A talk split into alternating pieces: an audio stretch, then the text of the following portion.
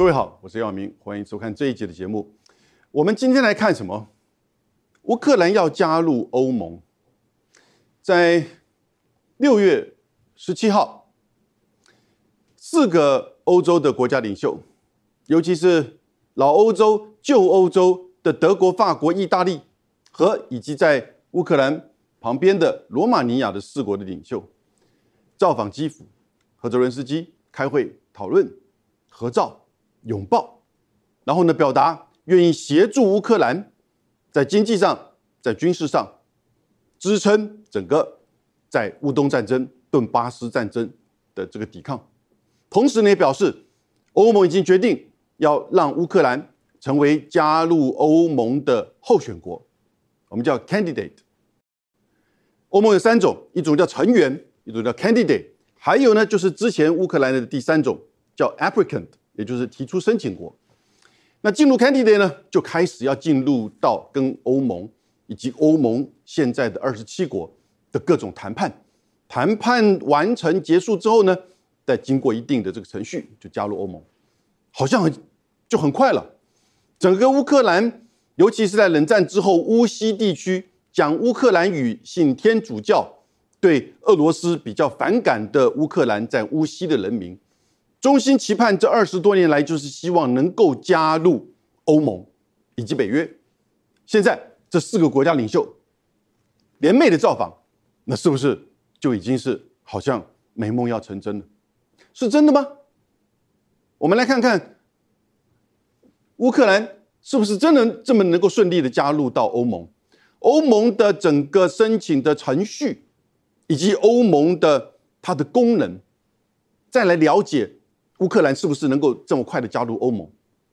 以及更深层的看这四个国家领袖为什么，特别是德国、法国、意大利，在这个时间点到乌克兰跟泽伦斯基见面。其实泽伦斯基，你看他的表情，一脸无奈，甚至有一点抗拒，这是为什么？我个人的推论，啊，这里面有一些这种交换或者是说服的这个过程。那现在当然也跟乌克兰目前在战争战场上的这个情势，以及整个从欧洲到美国对乌克兰议题这个态度微妙的转变。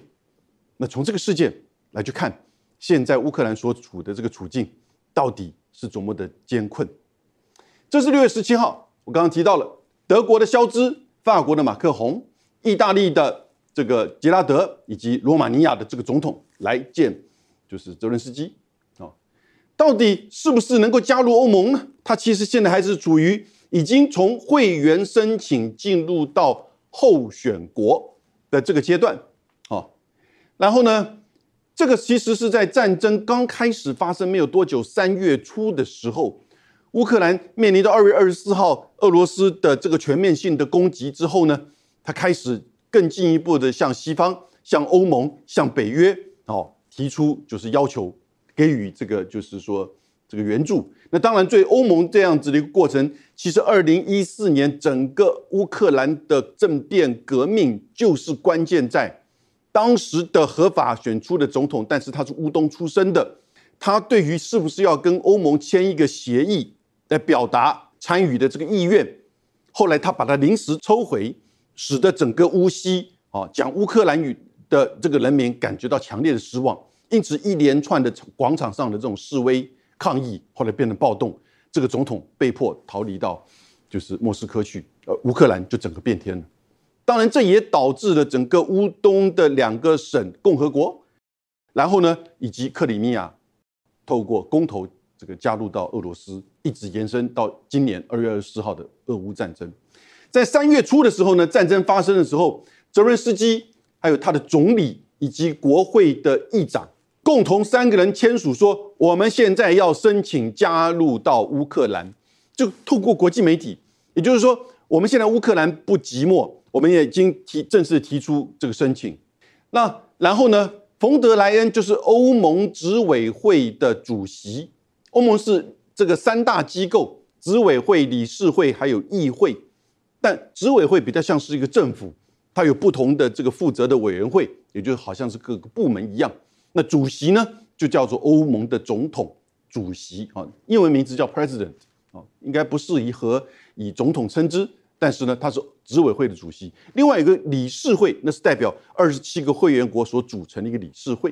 啊。我们等一下解释一下欧盟的特殊的性质啊。然后呢，他来见了就是泽伦斯基啊，在乌克兰的国旗跟欧盟的旗帜的这个背景之下，好像已经开始在谈。进行相关的这个申请的程序。那个时候，他对在三月初的时候他就来过一次，他就跟泽连斯基说：“来，我来提出，你们必须要填一些这个呃问卷，就是你申请整个过程当中，当然非常多的这个程序很复杂，但是表面上呢，他说这是一个一个过程，我正式来提交给你，然后呢，请你填写相关的问卷，成为乌。”乌克兰加入申请加入欧盟的这个申请国啊，applicant。当然，透过这四个这个国家元首的来访，似乎好像这个 applicant 就一下子变成候选国了，是不是？可是候选国是不是这么快能够成为欧盟的成员呢？我们就来看了。普京马上的在当时六月十七号、十八号这个，他就回应说：“哎，乌克兰加入欧盟，他没有意见啊。”其实，在二零一四年之前，普京是反对的。因为他觉得那个时候的乌克兰哦还没有决定说这个完全的靠靠向哪一边，他希望乌克兰能够维持一定的这个中立，不要加入北约。当然，但他也不希望完全的加入到欧盟里面，因为他觉得加入欧盟也许就是加入北约的这个前一步。但是呢，现在看起来，整个在二零一四年之后，其实这一阵子普京的这个态度也转变为：你加入欧盟没有问题，那是你自己参与到一个国际区域的。这个组织啊，但是呢，加入北约就变成一个集体安全，就等于是对我俄罗斯本身的前线啊国土的这个安全的威胁。所以他当时六月十八号这个态度说，你加入这个欧盟没有问题。那我们现在来看整个它发展扩大的历史，大概最早的时候，它是六个国家成立了一个叫做煤钢共同体，啊，煤钢共同体。然后呢，到了一九六七年呢。就变成就是 EEC，也就是欧洲经济共和体这个共同体。哦，当然另还有另外两个共同体，我们等下再呈现。但最重要，欧盟最早的时候是这个一九五二年煤钢共同体，一九六七年经济共同体叫 EEC，然后呢，到了就是一九这个八零年代的时候呢，它就变成欧洲共同体。到了一九九二年。变成欧洲联盟，所以从 EEC 到 EC 到 EU，EU 是一九九二年开始。可是会员的加入，各位你看，最早的六国，然后呢，英国是在一九七三，一九八一是希腊，一九八六是西班牙跟葡萄牙。冷战结束之后呢，奥地利、瑞典、芬兰，哦，所以瑞典、芬兰其实已经是加入欧盟，但是没有加入北约，马上要在。这个西班牙马德里召开的北北约峰会，看起来这个瑞典跟芬兰要加入也有困难，因为土耳其的反对。二零零四年的时候，我们刚刚讲的波罗的海三国，等也在这个时间的加入，波兰、捷克，这都是东欧的国家。二零零四年也加入到欧盟。最近呢，到二零零七年、二零一三年，克罗埃西亚、罗马尼亚都加入啊。那当然，在二零二零年的时候。英国举行脱欧的公投，决定退出，所以二零二零年英国在正式的这个退出。现在欧盟的候选国啊，就是 candidate 有几个国家？有五个国家，好吧？我们把乌克兰加进去，第六个国家。各位，他们什么时候成为候选国？什么时候成为候选国？土耳其不得了，一九八七年，一九八七年谈到现在谈不成，土耳其后来。用一些就是双边的这个条约，跟大部分的欧盟的国家成为就是说 FTA 双边的自由贸易的这个协定，但土耳其一直到现在相关的这个问题并没有加入到，还没有加入到这个欧盟。啊，所以这次当马克宏肖兹到基辅说欢迎这个乌克兰加入呃北呃欧盟成为候选国，土耳其有些人就酸了，土耳其媒体说我们还没有哎，等着我们的后面，那其他国家呢？塞尔维亚也是啊，这些阿尔巴尼亚其实大概都在二零零八年、零九年的时候成为 candidate 候选国，也就是到现在超过这个十年了，也都还没有啊成为欧盟的正式的成员。为什么呢？因为他要经过很多的这个谈判，很多的谈判。你看，像这个土耳其已经完成审查的谈判有三十三个，正在谈判的十七个，但有冻结的，就土耳其拒绝谈的啊，欧盟也不愿意退让的啊，有十六个。所以为什么土耳其一直卡在这边？一九八七年就提出申请，但是到现在还没有办法加入欧盟。许多相关的因素，像是死刑啊，像是一些司法。社会以及这个财政的相关的这个问题，哈，就是土耳其自己内部相这个政策跟法律的这个规定，好像几个国家元首跑到基辅去都欢迎他要加入，好像明天就加入，但事实上不是这么的快，也不是这么容易。这种所谓快速审查的这个过程当中，欧盟并没有这样子的权利，因为欧盟毕竟它不是一个国家，它是一个我们叫做超国家组织，因为它也不是单纯的国际组织。它并不是说你交了这个会费你就成为会员，你就成为一个俱乐部，不是。它事实上是要很多这个成员国要让渡它的权利。所以简单的说，成为欧盟的成员，你要相当的程度透过条约谈判的方式让渡主权。相关的这个跟欧盟的这些领域，欧盟现在几乎是包山包含，除了这个军事安全的议题之外啊。但即使如此，欧欧盟也在制定它的安全政策。只是欧盟还没有真正的所谓的欧洲军啊，这些军事的这个层面，其他的领域，甚至连教师的资格啊，相互的审查，这些其实都有一定的这种就是结合。所以国家已经不是说在这些领域，尤其是经济、财政、关税这些领域，你可以自己说的就是不是了，要有欧盟啊。但欧盟也不是绝对百分百帮你做决定，国家有的时候作为一个他最后的决定的关键。欧英国就是一直在这个问题上，啊，觉得欧盟啊越俎代庖，然后呢超越英国的主权，所以很多英国人是反对。英国人传统以来，因为英国的这个海岛跟欧洲之间就一直历史上其实是诺基诺迪啊，所以呢加入欧盟他受惠很多，但是呢他也觉得自己损失很多，尤其是在自己作为一个大英国协的这个主导国家。他在很多的议题上没有自己本身的百分百的这个决断权啊，因此脱欧派在英国才是一个，就是说一直是一个很重要的支持的力量。后来透过公投，果然很微妙的，就是很些微的这个通过了。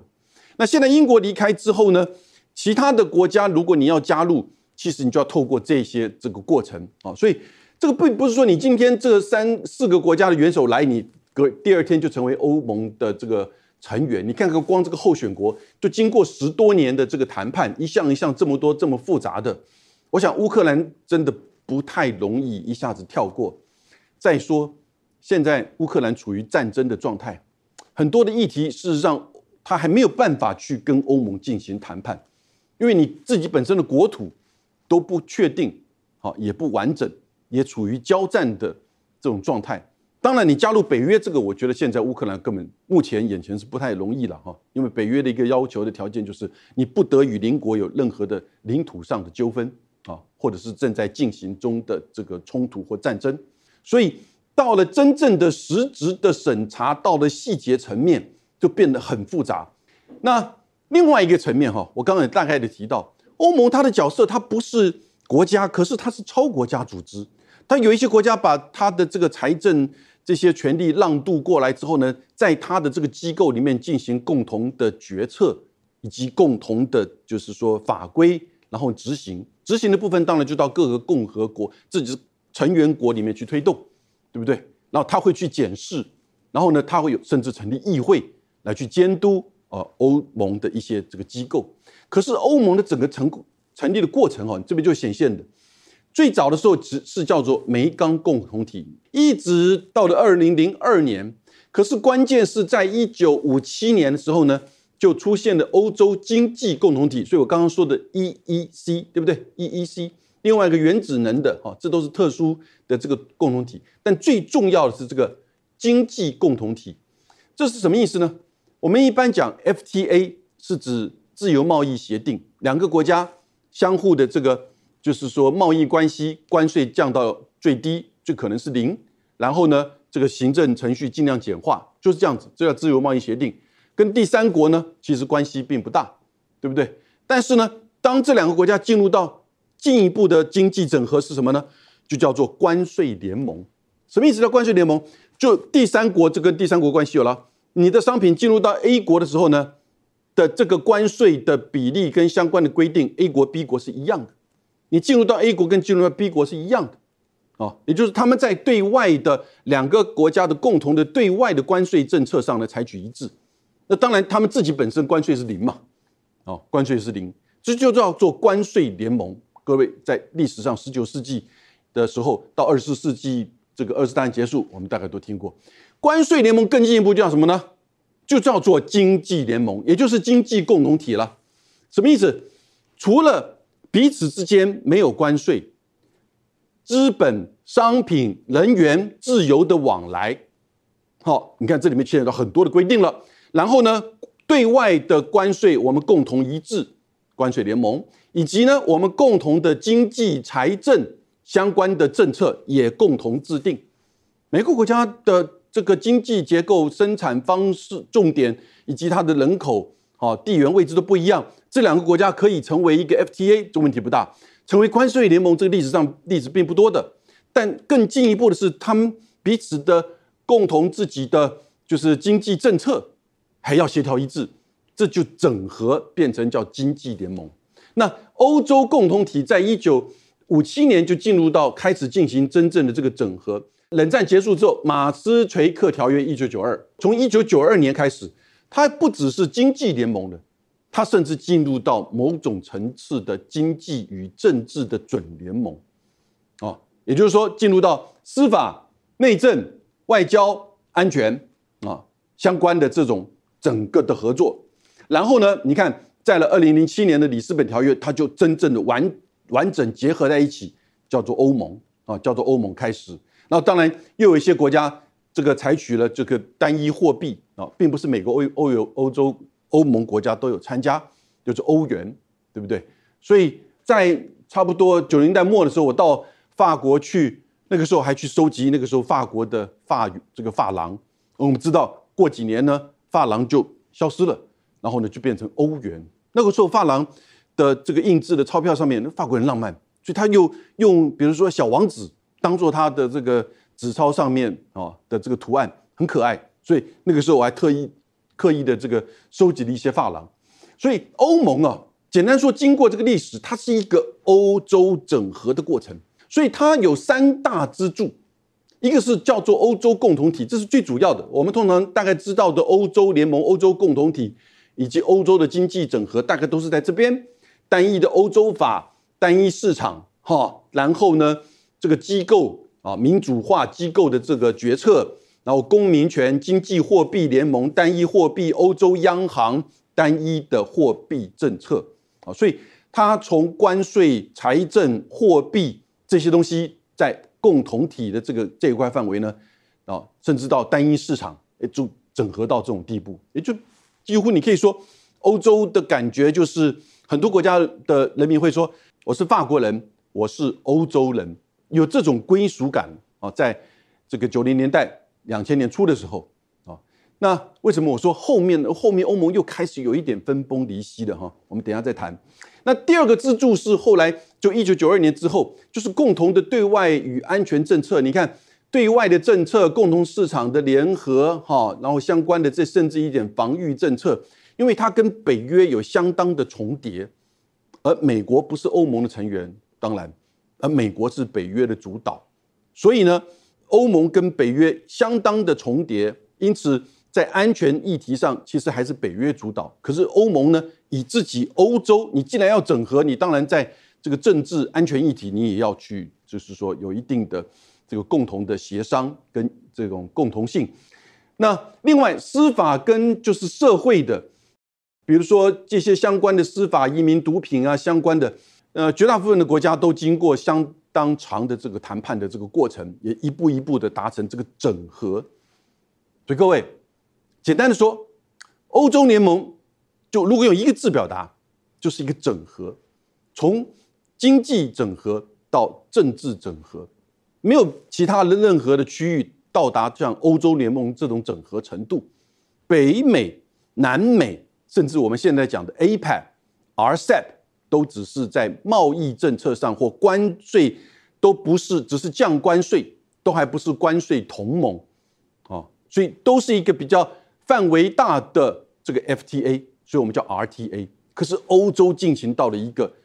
这种整合、多层次的整合，因此乌克兰如果想要加入，那这个就碰到你要这个每个层面都要去跟欧盟的国家去谈，哦，然后呢要跟欧盟这个去确认，以及欧盟愿意接受你成为他的这个成员国，而不是成为他的负担。那但是讲句实在话，对欧盟而言，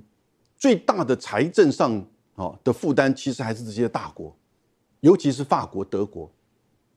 关键是在，尤其梅克尔时期，关键还是在德国。因此，当这些欧洲国家加入到欧盟里面的时候，其实要有一个理解，他们也都了解。其实你是等于好像爬上了法国、德国的背上，啊，这个形容也许比较过头，但是许多欧洲人是这样形容，就德国人、法国人是这样形容啊，他们背负的欧洲各国在财政上啊，在经济上。在资源上，因为这些国家都量体都比较小，啊，经济的能量、人口也都比较小。有些国家领土很大，但是呢，这个经济的表现啊，并不是那么好。法国、德国呢，就感觉到说，他必须要肩负的是整个欧洲的整合的主要的这种领头羊。那这一直以来，这两个国家扮演都是这个角色。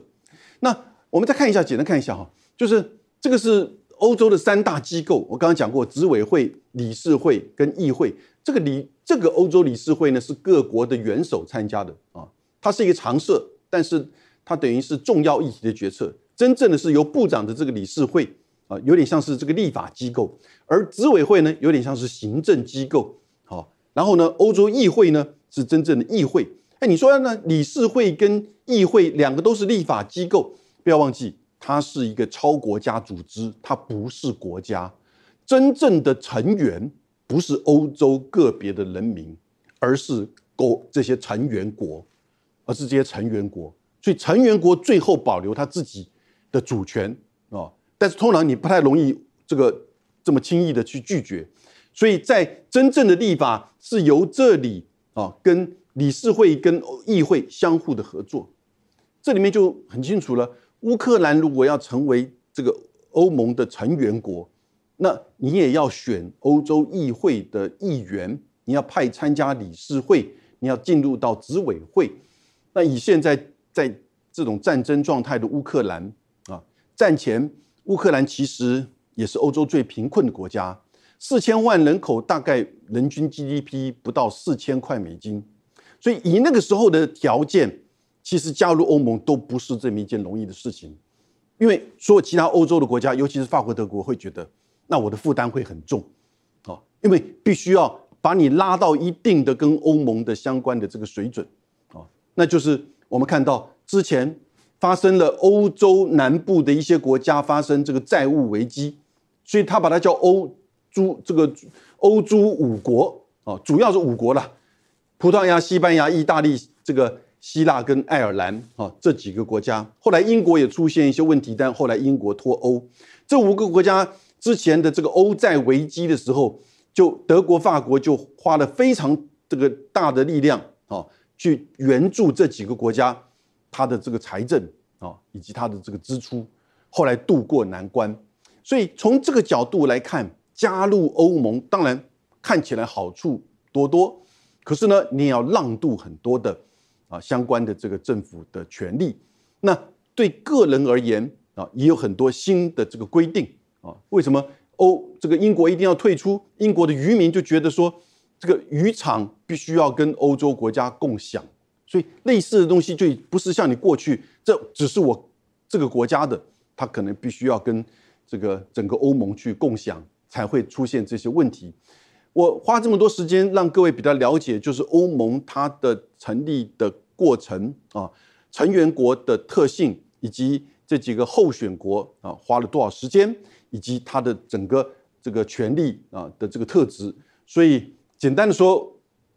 乌克兰要加入到欧盟还很长的时间。先不讲战争，即使是战争休战，或者是停战，或者是和平协议达成。之后还有很长的时间啊，要等待乌克兰要一步一步的去攻克这些谈判，那才能够真的加入到这个欧盟。六月十一号，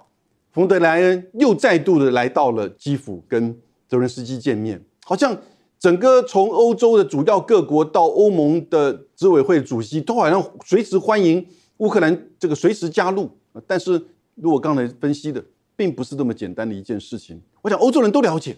但是国际媒体上他就要呈现说我们在支持你，我们在挺你。可是事实如此吗？事实如此吗？我们现在看整个欧洲国家在。就是战争发生之前，哈，它其实对于欧这个俄罗斯的石油跟天然气的依赖的程度，分别是二十九啊，以及二十三。如果你再加上乌克兰跟白俄罗斯更不得了的这个比例，对不对？那现在在制裁的情况之下，要逐步减少对俄罗斯的油气的依赖的情况之下，其实已经对欧洲产生严重的经济通膨的这种冲击。那对美国现在。美更超越美国，让美国无法这个理解的是，在疫情、在供应链、在就是说能源的各个问题。当然，我觉得最大的问题，其实拜登上来发印了很多钞钞票，发了很多钱，大家手上拿了钱，美国人拿了钱就会去买东西嘛，而且呢可能会买两倍、三倍这个这个钱，用它去做贷款哦的基础，然后呢去购置一些产这个这个商品，当然就会造成整个物价的。这种高涨又因为又碰到通膨，又碰到能源。现在美国的这个能源高涨非常之多啊，所以这个是这个在战争之前，欧洲高度依赖俄国的这个石油跟天然气啊。现在俄国光是在战争的时候，它的出口的这个石油跟天然气为俄国已经赚了超过将近九百亿美元。卢布现在是全世界最强势的这个货币，这都不是大概当初美国跟西方国家要制裁俄罗斯所希望看到的。哦当然，这个会不会是一个长期现象还很难讲。可是光讲眼前或者是可见的未来，欧洲跟这个美国现在光是通膨跟民生的压力，已经造成许多的选举的这个效应出来了，对不对？法国的国民议会的这个选举也不就是这样子吗？我们再进一步看，实际的这个战场上呢，现在这一块，这个是北顿内刺客已经被口袋包围，大概。媒体说，可能就几天或一两个礼拜，就可能会被俄罗斯给占领。这几个礼拜的评估是，乌克兰在两个层面的问题：一个是乌军，乌克兰的军队主力部队越来越少，预备部队能力不足啊；然后西军啊，西军是什么？西方所提供的军事装备其实不够多，然后呢，训练不足。而且来自于各国不同的整合也很困难。我们一直本来期待在六月底的时候，乌克兰可能会进行反攻，进行反攻，甚至进行针对赫尔松这边啊进行反攻。但是呢，赫尔松这边开始有一些这个动作，但我个人觉得这是围魏救赵，也就是希望能够去让俄罗斯的部队能够南下，然后呢减缓这边对于本顿内刺客的这个包围。可是效果也有限。看起来现在在战场上，大家的评估，乌克兰如果能够守住阵线，守住这个阵线，也就是如果俄罗斯第二阶段的战略达成了，啊，他如果不继续进行第三阶段，进行继续的西扩，他也就是把这个整个战线给巩固下来。但是战争并不会因此而停止，所以乌克兰能不能够守住阵线，现在都是很大的挑战。可是你不能叫他投降啊，你不能叫他劝和啊。但是有，马克宏就曾经讲过，因为泽连斯基乌克兰的这个政府就讲说，马克宏打电话来说啊，你讲话现在要尊重这个普京，你讲话现在可能是不是考虑依照现在的这个情况去跟俄罗斯去和谈啊，去进行谈判？那当然，泽连斯基听了不高兴，因为就格伦斯基他个人的政治生命，或者就整个乌克兰的。这个国家遭受到侵略，他大概都觉得，如果他一旦以这个基础进行谈判的话呢，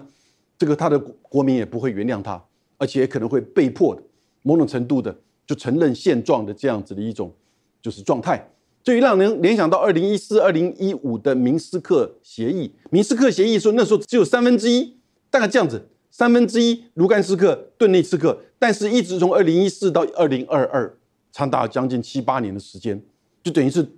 静止在那边。但当然交战还是不断。那现在把这个明斯克的这个这个范围扩大，变成整个乌东、乌南的这种阵线的固守，对两边当然都不是一件很容易的事情。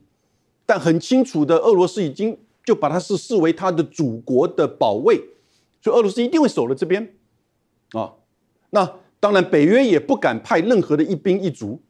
这是北约的秘书长这么说的。他在十二号的时候，他说北约不会派一兵一卒。我们要心理准备，战争会变成僵局长期化。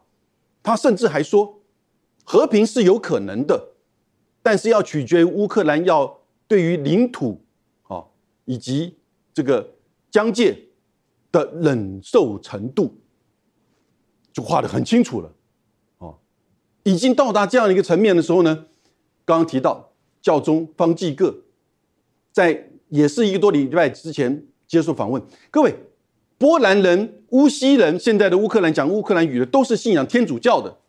好，虽然方济各是出生于阿根廷的第一个欧洲以外的这个教宗，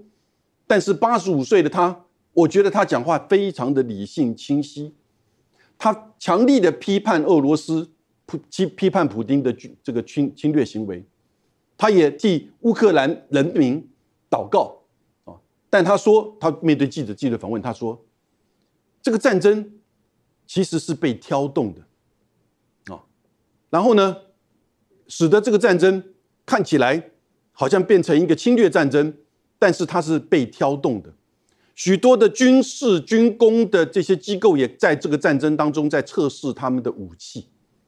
他就问记者：“我这样讲会不会感觉好像亲普丁？”不会。我完全不是这样子，我只是我有我的观点，啊，我从我的角度让各位更了解这个战争，啊，所以当然这个我们在现在去谈战争责任呐，谁发起哈，就跟战争刚爆发的时候同样的这个情况，也许现在并不是很合适，但我是钦佩教宗方济各的这个勇气，啊，那但是在现在这个时候。普京跟泽伦斯基有没有可能直接的谈判？因为泽伦斯基我刚刚讲很清楚，这牵扯到不只是乌克兰的完国土的完整，也牵扯到他的个人的政治生命。乌克兰的总统选举就是后年，所以如果你现在以这样一个为基础谈判进行任何的谈判的话，它等于是政治的自杀。当然，也对于乌克兰在进一步的真正反攻、收复失土，好像就等于是承认哦这样子的。这种际遇，所以他不能接受，普京也不会接受。所以说，他在五月九号的演讲，他说：“这个乌东乌南的战争就是他们替祖国的战争，Motherland。”那因此，这两个国家现在啊，根本彼此都不会退让。我觉得拜登也不会退让。拜登，正如方基哥所说的，他其实在副总统的时候，他就去做了最最鹰派的，这是美美国的这个学者说的，整个乌。北约东扩的政策，然后呢，拜登上来做总统的时候呢，在乌克兰的这个作为上也非常的积极，使得就是说，普京啊，也不知道为什么他一定要采取军事的这种方式来表达他的这种对于他自己本身安全的维护啊，然后呢，也当然现在证明他对乌东乌南事实上是有领土的这种想象的哈，因此现在的问题是。拜登现在马上要去北约，先到德国开 G7，到西班牙开北约的这个峰会，不只是日本、韩国、纽西兰、澳洲都要去。这很清楚的是，大概要把这个北约的这个平台给扩大，那，也关注亚洲跟印太的议题，当然就是关注中国的威胁。可是呢，现在对欧洲人而言，那重点还是眼前的这个俄乌战争。你要怎么样再去号召大家进一步的再去军事援助乌克兰？那我觉得刚在我的分析就是，大家现在面临这么强力的这种经济通膨的压力，欧洲的民调哈，除了波兰这个国家之外，已经超过六大部分的国家的将近五成到六成以上是已经反对这个战争在继续的这个扩大。所以各位，我的推测，我觉得德法意这三个国家代表旧欧洲。啊，欧洲联盟的主导国，到基辅来一次，告诉泽伦斯基，在他耳边跟他说：“你要赶快跟普京谈，不要让这个战争再扩大。”你看着泽伦斯基眼睛瞪那么大，说：“啊，我不是政治自杀吗？”